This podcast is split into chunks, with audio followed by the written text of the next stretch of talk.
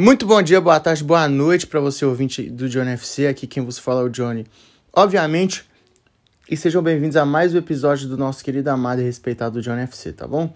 Aquela coisa de sempre, segue a gente no Instagram, Johnny FC Off. Lá você pode mandar sugestões de temas, mandar pra, para os seus amigos para que eles possam conhecer nosso trabalho.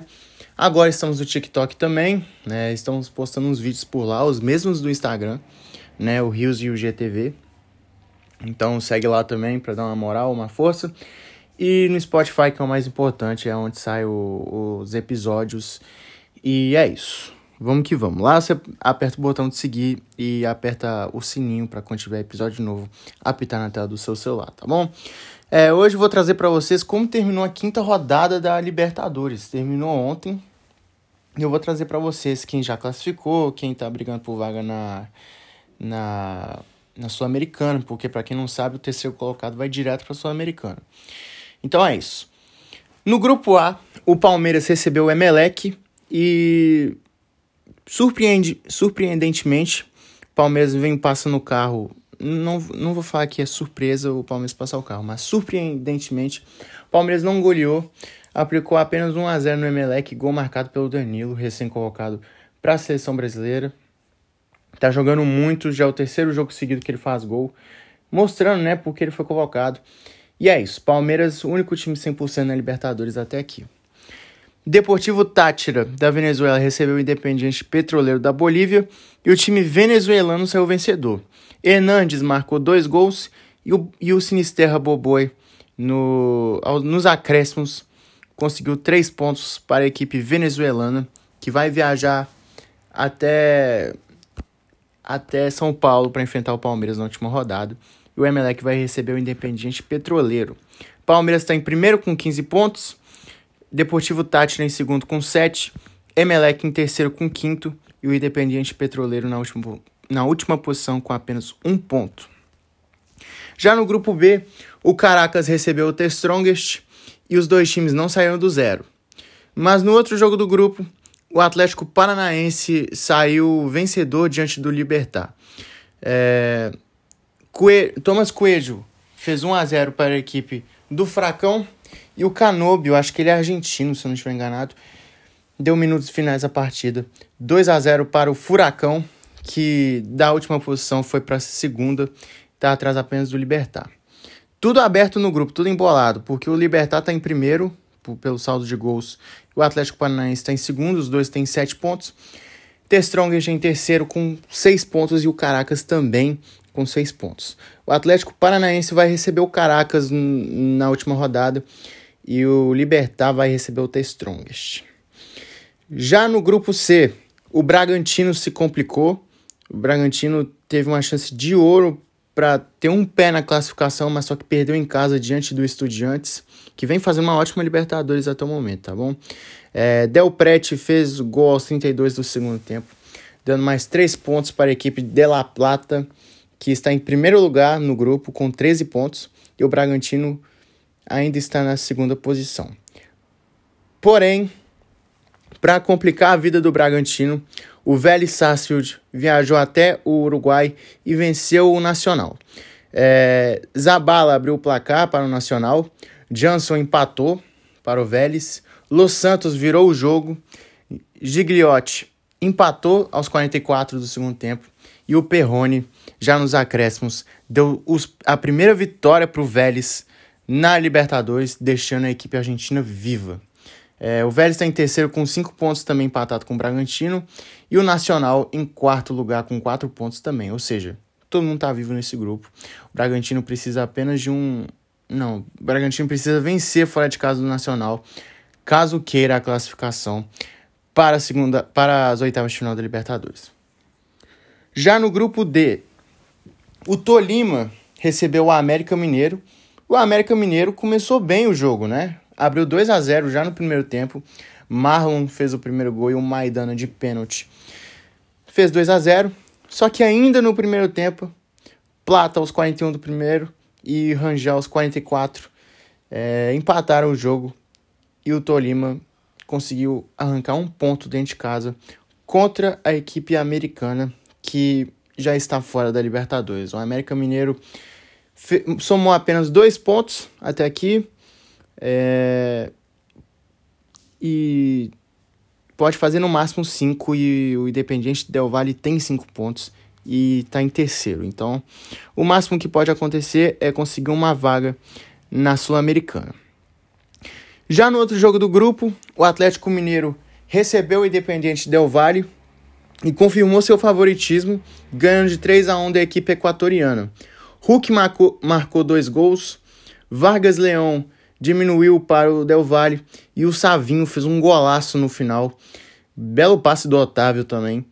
E o Atlético garantiu sua classificação e precisa apenas de um empate contra o Tolima em casa para ficar na primeira posição do grupo. O Atlético Mineiro tem 11 pontos, está em primeiro. Tolima em segundo com 8. Del Valle em terceiro com 5. E o América, que já está eliminado, com 2 pontos na última posição. No grupo E, o Boca recebeu o Corinthians um jogo bem polêmico, cheio de brigas, né? Briga lá, briga aqui, e só jogador do Corinthians que foi expulso, não teve nenhum do Boca. Mas o Corinthians conseguiu um grande resultado fora. Jogou nada, retrancou o jogo todo, o Boca foi para cima, o Corinthians deixou eles virem e a equipe corintiana conseguiu um ponto importantíssimo. Duqueiroz abriu o placar. Eu acho um baita jogador esse moleque. Acho que o Corinthians tem que tratar muito bem dele para não vender ele mal. E o Benedetto, que gosta de fazer gol contra, contra time paulista, empatou a partida 1 a 1 Resultado ruim para o Boca, que está na terceira posição do seu grupo.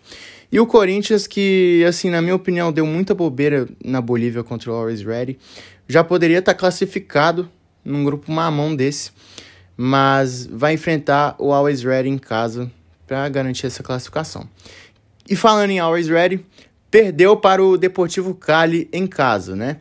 O Deportivo Cali ganhou de 3 a 0 dois gols do Vasquez e o Mosqueira fechou a conta 3 a 0 Cali está prim na primeira posição pelo, pelo saldo de gols, Corinthians em segundo também tem 8 pontos, Boca em terceiro com 7 e Always Ready em quarto lugar com 4 pontos, já está eliminado. O máximo que pode conseguir é uma vaga na Sul-Americana, mas o Boca tem que perder para eles conseguirem essa vaga. E, e eles têm que ganhar, né, do Corinthians, mas eu acho que o Corinthians vai, vai ganhar o jogo contra o Always Ready semana que vem. Já no grupo F, Fortaleza ressuscitou. Fortaleza conseguiu uma vitória gigante para cima do Alianza Lima fora de casa. É, Moisés fez o primeiro gol da partida, lateral esquerdo. O Iago Pikachu fez um golaço já no segundo tempo, já nos 35 minutos. E garantiu mais três pontos para a equipe do Leão, que agora está em segundo lugar no grupo e vai viajar para o Chile semana que vem enfrentar o Colo-Colo para garantir a sua inédita vaga às oitavas de final. Por que o Fortaleza está em segundo lugar? Porque o Colo-Colo perdeu de 4 a 0 para o River e o saldo de gols do Colo-Colo foi, assim, acho que está menos 3 agora e o Fortaleza é, é zerado. Palave... Pala... Peraí, esse nome tá difícil. É, Palaveino, Palavetino abriu o placar para o River. De La Cruz fez o segundo, irmão do, do Carlos Sanches, que joga no Santos. É, Martinez fez o terceiro e Ezequiel Barco fechou a conta 4 a 0 River. River também está na primeira posição com 13 pontos, ainda, ainda está invicto na competição. E o Colo-Colo, como eu disse, foi para terceiro lugar, empatado em número de pontos com Fortaleza, mas só que o saldo de gols do Fortaleza é melhor e não tem mais o critério né, do jogo direto, então por isso Fortaleza está na frente. E o Alianza Lima está em último com apenas um ponto somado. No grupo G, o Penharol recebeu o Cerro Portenho e os dois times não saíram do zero. E o Colón recebeu o Olímpia e uma vitória heróica do Colón, garantindo sua vaga nas oitavas de final da Libertadores depois de muitos anos, né? É, Lertora fez dois gols. O Quintana abriu o placar, na verdade, para o Olímpia, mas só que o Lertora empatou no primeiro tempo e aos 40 do segundo ele virou o jogo para o Colón. Colón 10 pontos e na primeira posição. Seu Portem em segundo com 8 pontos. Olímpia em terceiro com 5 e o Penharol em quarto lugar com 4 pontos, já está eliminado. Penharol é o gigante adormecido da, da América, né? É um time muito grande. Só que nesses anos não deu trabalho mais ninguém, não dá mais medo. E é isso.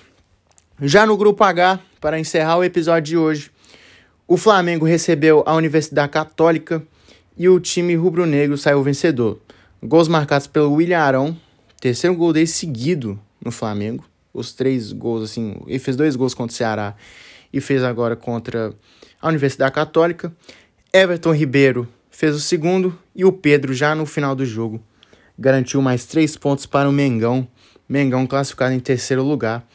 E o Tajeres empatou com o Sporting Cristal de 0 a 0 fora de casa e garantiu sua inédita vaga para oitavas de final da Libertadores. Flamengo tem 13 pontos, Tajeres em oitavo, não, em oitavo, não, em segundo lugar com 8 pontos, Universidade Católica com 4 pontos na terceira colocação e o Sport Cristal com 2 pontos apenas na última colocação do Grupo H. Então é isso, rapaziada. Espero que vocês tenham gostado do episódio de hoje.